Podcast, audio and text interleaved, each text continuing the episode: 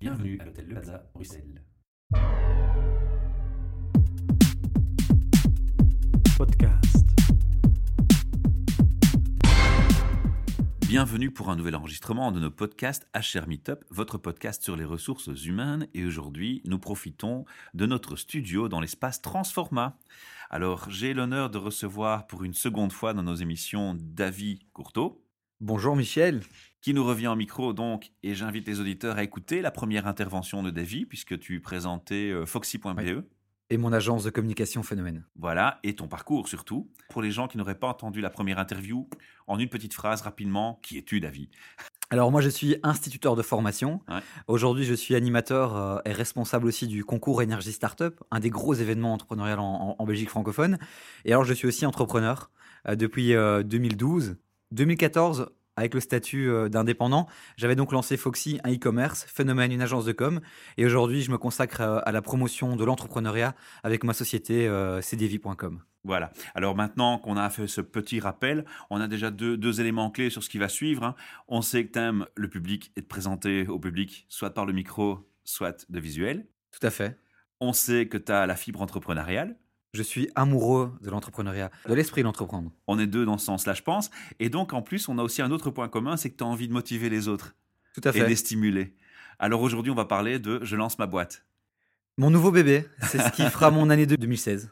Alors on va aller dans l'ordre. hein. On va un peu décrire le projet en quelques mots. Donc je l'ai dit, euh, moi vraiment, je veux consacrer mon année 2016 à promouvoir l'esprit d'entreprendre, à partager mon histoire, à partager mon expérience.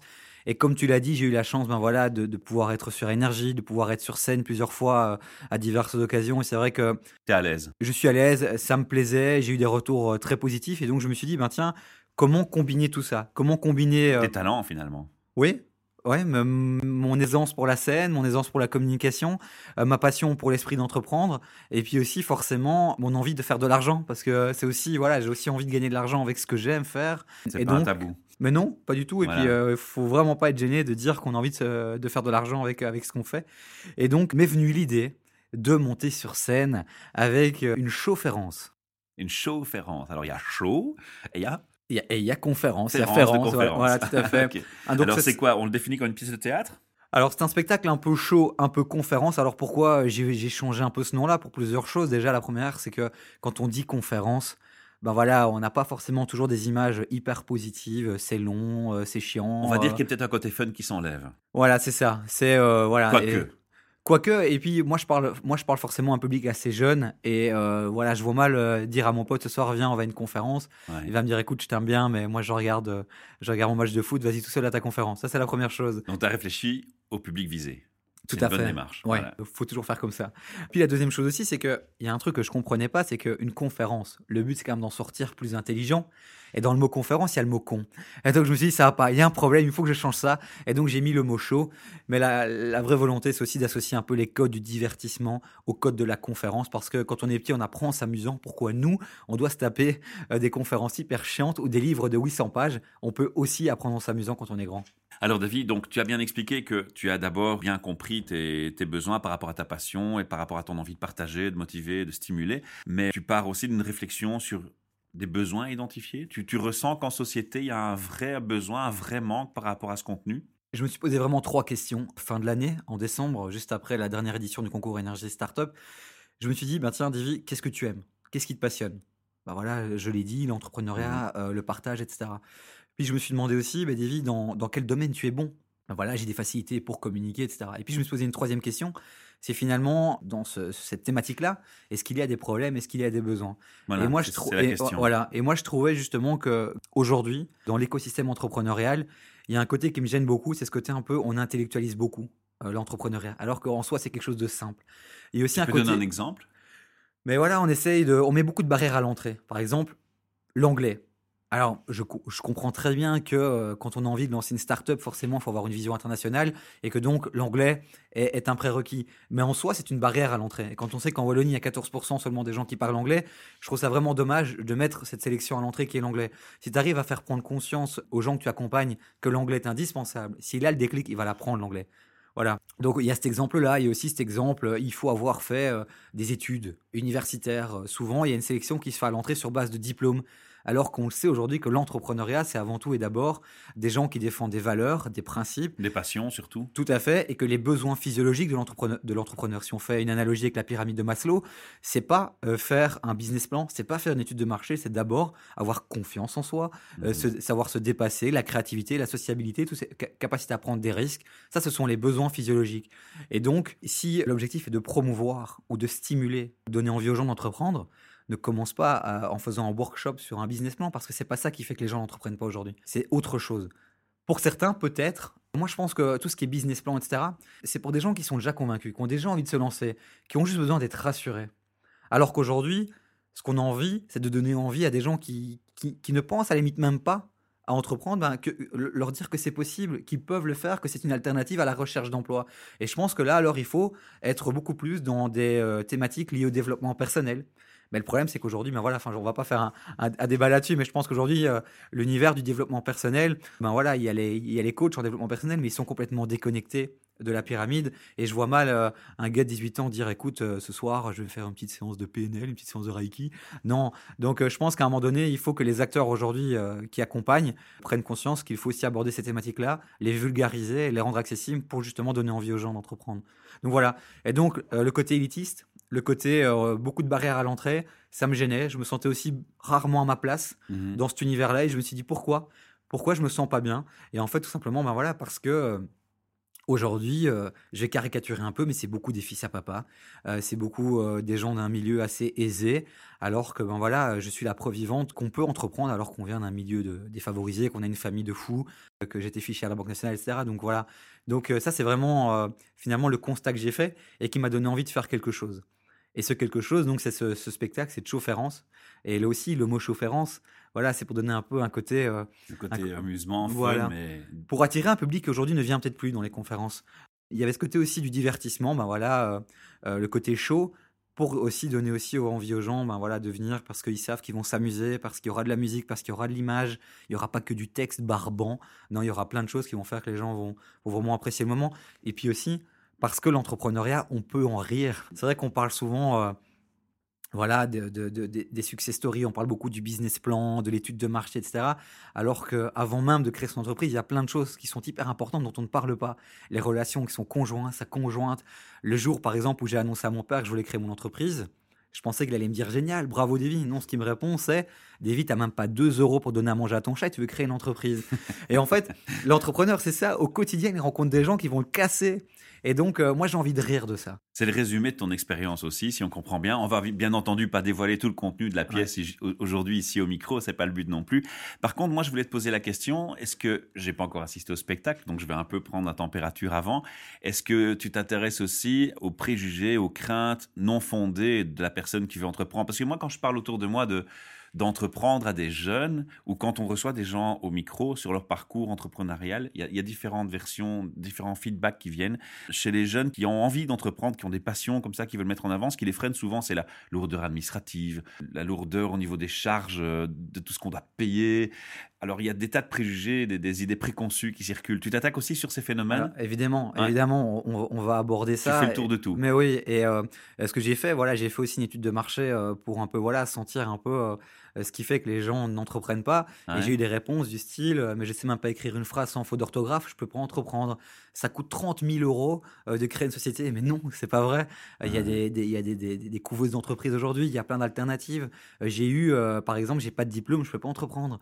Et donc, euh, c'est là que je me suis rendu compte que, en fait, euh, euh, il y, il y a plein justement d'idées fausses reçues, idées à casser. Voilà, et qu'il faut absolument les casser. C'est encore fou, mais encore aujourd'hui, il y a des gens qui disent je suis, je suis une femme, je peux pas entreprendre. C'est de plus en plus rare, mais il y a encore des gens qui se disent ça va être plus difficile pour moi. Alors que j'ai fait une conférence dernièrement euh, sur l'entrepreneuriat au féminin, les, les- femmes disaient justement mais non, c'est plus facile en tant que femme de se lancer. Et donc voilà, donc effectivement, on va jouer sur ces idées reçues, on va les casser, et euh, je me répète, mais on va en rire surtout. Ok, donc on a, on a bien compris que tu as identifié des besoins, on a défini le projet, alors on a défini un peu le contenu, on va pas donner tous les détails. Par contre, comment tu fais dans la pratique pour euh, créer un business à partir de ça maintenant? Quand j'ai eu cette idée de monter sur scène, je me suis dit ok, Divis, c'est bien beau, mais en Belgique, gagner de l'argent avec un spectacle, soit t'es une star et C'est et- faisable, hein? Ah oui, c'est faisable, mais euh, j'avais pas envie en fait de, de, de, de faire le parcours de l'artiste finalement, qui, qui galère, qui commence dans des petites salles euh, et puis qui essaie de se faire remarquer, qui trouve un producteur. Voilà, je voulais pas passer par ça. Donc je me suis dit, comment rendre ce spectacle sexy pour des annonceurs. Ça, ça a été ma première réflexion. Et donc, je l'ai présenté euh, à différents annonceurs. Ils se sont montrés réceptifs. Et je me suis dit, là, il y a quelque chose. Donc voilà, une de mes sources de revenus, c'est euh, le sponsoring. Alors là, on va sur les fameuses plateformes de crowdfunding. Non.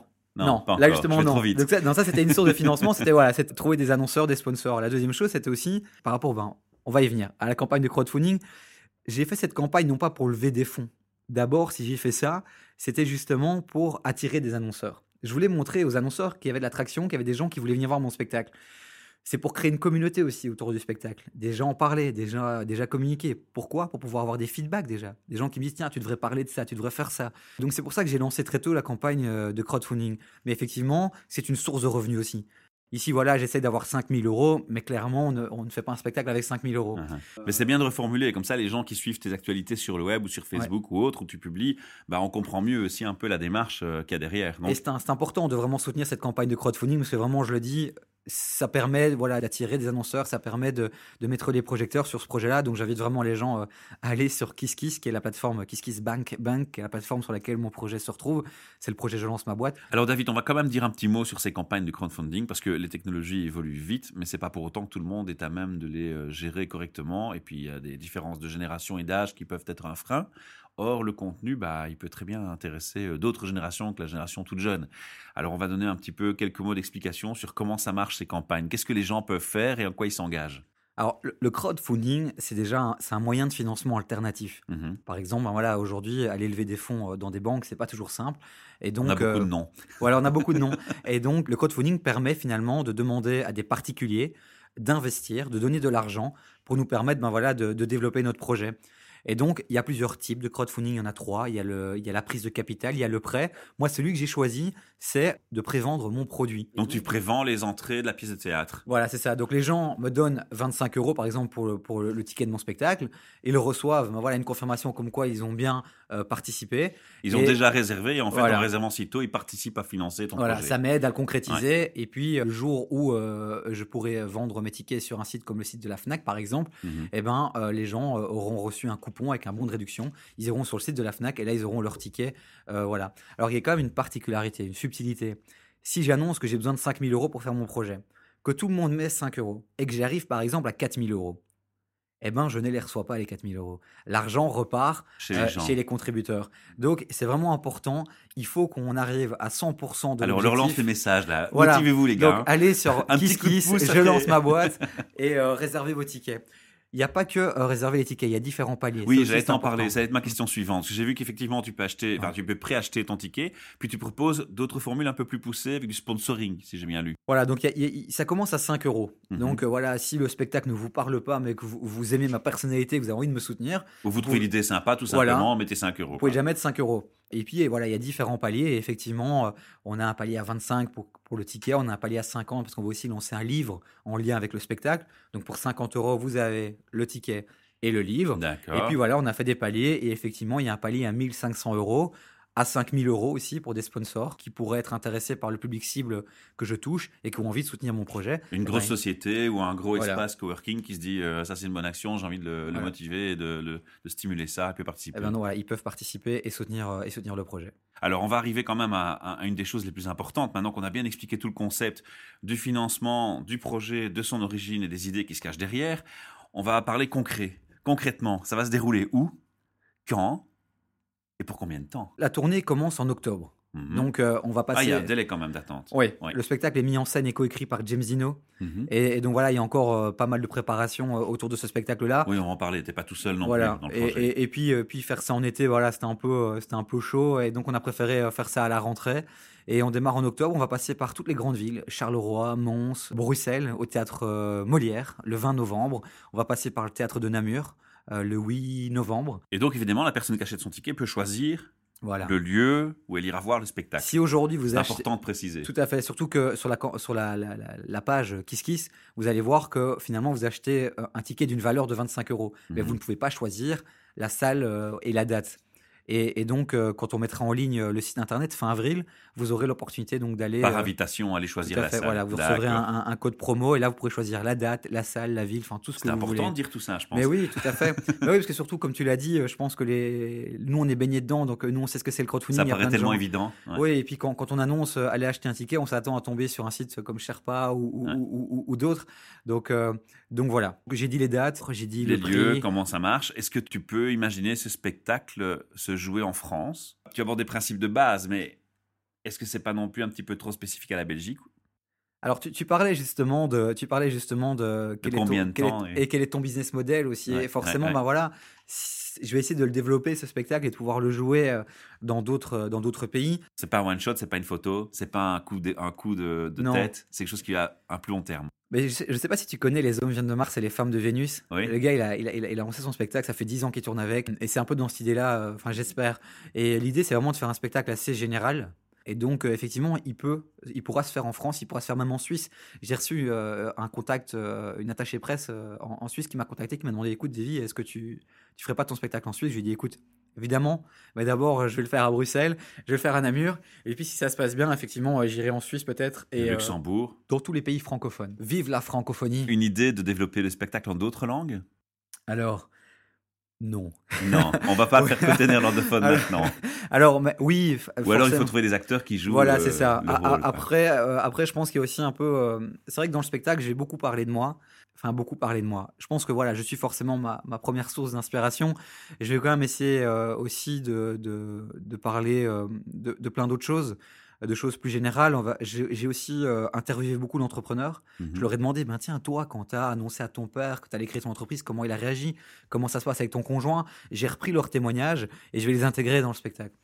Mais effectivement, je pense que euh, je vais tout faire pour faire quelque chose euh, qui se détache quand même un maximum de moi. que- Transférable. Voilà. Et effectivement, un comédien pourrait, je l'espère, jouer mon spectacle. Maintenant, voilà, euh, restons calmes, restons réalistes. On va tester, on va voir comment ça se passe. Ici, j'ai déjà commencé à tester les vannes, un peu euh, les blagues, les situations lors de différentes conférences. Les retours sont très très positifs et j'ai vraiment hâte de, de monter sur scène avec euh, avec le produit fini. Voilà, je suis tout excité en fait, comme un enfant. euh, ouais, c'est euh, La voilà. passion est là, c'est ça qui est chouette. Mais oui, en plus, on a un livre aussi qui va, qui va sortir, un super livre. Parce que c'est vrai qu'aujourd'hui, les livres sur l'entrepreneuriat, c'est juste pour se flinguer. Et donc, l'idée, c'est.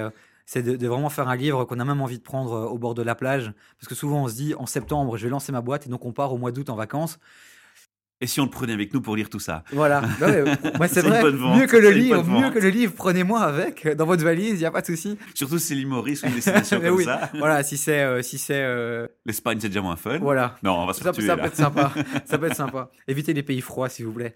Mais donc voilà, il y a le livre et puis on va aussi lancer la plateforme CDV, euh, Mhm. c-devi.com, qui va, qui va vraiment devenir, je l'espère, la plateforme de référence pour ceux qui rêvent, osent et entreprennent. Est-ce que les autres projets que tu avais s'arrêtent ou tu, tu fais des choses en parallèle encore? Non, j'ai- vraiment euh, débranché la prise de Mhm. Foxy, euh, j'ai revendu mes parts de Phénomène, problème d'associés, overdose aussi, j'ai trop donné, j'ai mal géré Mhm. mon énergie dans ces projets-là. Ça a été ma Non, formation. maintenant tu parles sur quelque chose de complètement nouveau. Voilà, ouais, vraiment, je, euh, je- je vois ces projets-là finalement comme... euh, comme Une nouvelle école? Oui, ouais, tout à fait. Et vraiment, Foxy, ça a été ma formation. Ça a été, voilà, j'ai pas fait Solvay, j'ai pas fait ingénieur de gestion, j'ai pas fait échec. J'ai fait ça. euh, j'ai beaucoup appris. Ça m'a permis de développer mon réseau, euh, d'apprendre plein, plein de choses. Et maintenant, j'essaye dans ce nouveau projet de, de, voilà, de tirer euh, un maximum d'enseignements de, de ce que j'ai fait par le passé. Et voilà, ça me permet, je pense, je pense que je vais réaliser ici en 2-3 mois ce que j'ai raté en 3 ans. Au niveau de la levée de fonds, au niveau de la concrétisation. Une chose importante aussi, on l'a peut-être déjà mentionné, mais on va le répéter. Jusque quand est-ce qu'on peut participer au crowdfunding? Jusqu'à la fin du mois de mars. Jusqu'à la fin mars. Ouais. Après, c'est fini. Tout à fait. Jusqu'au jusqu'au 1er avril, 9h, donc euh, Mhm. à, 9h, la page. euh, Ce qui ne veut pas dire qu'on ne pourra pas acheter un ticket d'entrée plus tard. Dès le- la fin du mois d'avril, on bascule, euh, on lancera notre site sur lequel vous pourrez réserver vos tickets via une plateforme traditionnelle comme Sherpa ou, ou la Fnac. Alors, on va clôturer tout doucement cette interview en rappelant le site, le Oh. site internet. oui, il y a plein de choses à dire, mais il faudrait que les gens fassent un petit effort aussi d'aller sur le site pour prendre des infos, sinon on va être trop long. Et puis j'ai encore trois questions spéciales pour toi. Ah. Alors, le site internet, Donc c'est c-devi.com ou cdevi.com ou, cdevi.be.fr. J'ai pris tous les noms de domaine. Donc vous ne pourrez pas vous tromper. Et Devi, c'est D-A-V-Y. et le lien pour le crowdfunding est dedans, de toute façon. J'ai redirigé euh, voilà. le temps, la campagne euh, euh, vers, vers la page Kiss Kiss. Donc vous tapez CDV, vous arrivez sur le site de KissKiss. Alors, on va passer à trois questions purement RH. Et je vais te demander, justement, avec ton parcours, de me donner la vision que tu as d'une personne des ressources humaines. Quand je te dis ressources humaines, à quoi tu penses en premier? Alors, je vais être honnête avec toi, j'ai vraiment euh, une expérience professionnelle euh, qui est assez, assez courte. Hein. J'ai bossé quelques mois chez, chez Proximus. Donc, ah. Euh, c'est là que j'ai eu, entre guillemets, mes, premiers contacts avec des personnes en, ressources humaines. Pour moi, voilà, ressources humaines, ça doit être quelqu'un qui doit permettre aux employés de s'identifier à la société, de se sentir bien dans cette société. Ça doit être le rôle du RH avant tout. Mais tu as plus d'expérience que tu ne penses avec les RH. Parce qu'en fait, les RH dans les entrepreneurs et les startups, bah ouais, ce sont les. C'est le patron lui-même. Donc en fait, tu as beaucoup plus d'expérience que tu n'imagines. Et justement, lié à cet aspect, à cette observation, quelles sont les bonnes pratiques que tu observes? Alors ici, on va se détacher du terme HR pur, puisque tu l'as dit, tu as, une expérience plus courte par rapport à ça, mais on va s'attacher particulièrement aux indépendants et aux, startups. Les bonnes pratiques que tu observes chez eux quand ils doivent gérer du personnel? Qu'est-ce que tu aimes bien l'observer? Quel est le, best-of? Très bonne question. Alors c'est vrai que dans le milieu des startups, qui est un milieu assez particulier, je pense que rien que déjà le fait que euh, c'est un management, on va dire, horizontal et pas vertical, le fait qu'on travaille en open space, qu'on met en avant euh, l'intelligence collective plutôt qu'une personnalité, que ça, c'est les bonnes pratiques que tu aimes. Voilà, moi je pense mmh. que voilà, moi je pense que dans le milieu des startups, en tout cas, ça doit être ça. Ça doit être euh, de faire en sorte que, que, les gens travaillent ensemble, travaillent en équipe, que euh, les gens puissent voilà se sentir bien, puissent s'identifier à la société, se sentent comme chez eux et envie même de rester mmh après après 17 heures. Et là, je pense que si tu vois ton employé rester plus tard, ben, c'est que tu as réussi ton défi euh, ton défi. quoi. C'est une belle remarque. Alors, on va conclure tout, par une toute dernière question. Si tous les recruteurs aujourd'hui t'entendent en micro, quel message leur passerais-tu? Alors, c'est recruteur, encore une fois, dans les deux sens, hein, en société ou indépendant, entrepreneur. D'arrêter de faire leur sélection d'abord et avant tout sur base de compétences disciplinaires, sur base des diplômes, mais d'abord sur euh, euh, les compétences transversales, les, mmh savoir-être, sur, sur l'attitude, sur la personnalité, sur la capacité à se distinguer, sur la motivation. Je pense qu'aujourd'hui, euh, c'est ça qu'en tant que chef d'entreprise, en tant qu'entrepreneur, on recherche. C'est pas quelqu'un de surdiplômé. C'est des passionnés. Voilà, c'est ça. C'est des gens qui, quoi qu'il arrive, euh, même s'ils sont confrontés à un obstacle, vont, euh, vont tout faire pour, pour voilà, trouver les solutions, trouver les alternatives. Et je pense que c'est ça qui doit primer sur un beau petit diplôme de Harvard ou de je ne sais quelle école. moi, j'en connais plein qui ont des beaux diplômes et qui, qui se sont plantés ou, ou, qui tirent une équipe vers le bas. Ou, voilà. Donc, voilà mon conseil, Michel. Merci David. Merci de t'être euh, plié à l'exercice et puis merci surtout d'être venu nous faire confiance euh, au micro des Charmy Top. Jamais 203. Jamais 203. Rendez-vous est pris. à bientôt David. Ciao. À bientôt Michel. Podcast.